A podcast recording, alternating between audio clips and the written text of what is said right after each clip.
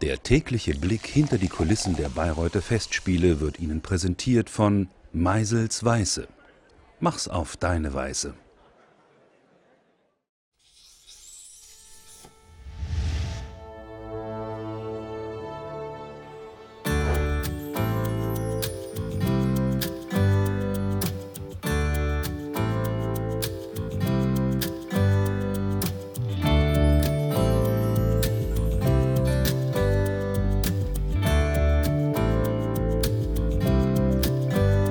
Mein Name ist Robert Pfeiffer.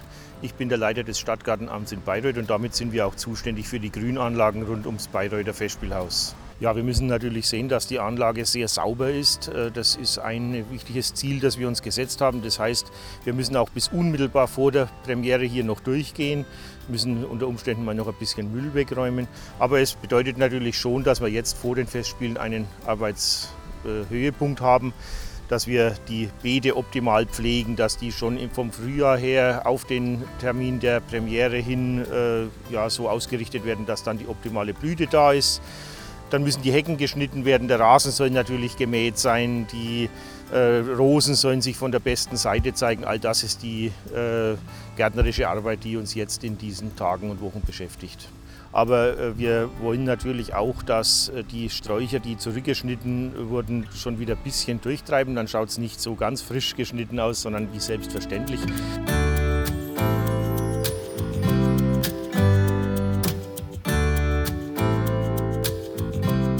Also vom Tag X ist wichtig, dass die ganzen Plätze sauber sind, gepflegt sind, dass das W-Emblem noch einmal gemäht ist, dass kein Unkraut zwischen den Sommerflor ist, das kann, dass die Hecken alle geschnitten sind, dass die Rasenfläche all, alle all gemäht sind und dann halt ganz normale Kontrollgänge.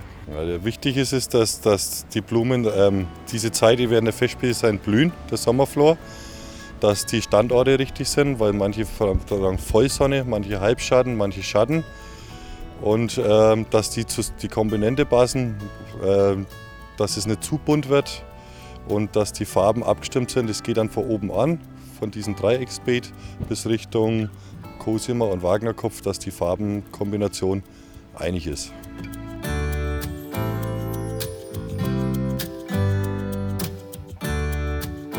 Wir fühlen uns im Prinzip auch ein bisschen wie ein Dirigent. Man muss halt diejenigen, die ein bisschen Unterstützung brauchen bei den Pflanzen, noch aus der Reserve hervor äh, und andere, die vielleicht ein bisschen äh, sich in den Vordergrund drängen, die müssen wir vorsichtig etwas dämpfen und so insgesamt ein Bild erzeugen, das dann äh, den Gesamteindruck des Parks ausmacht.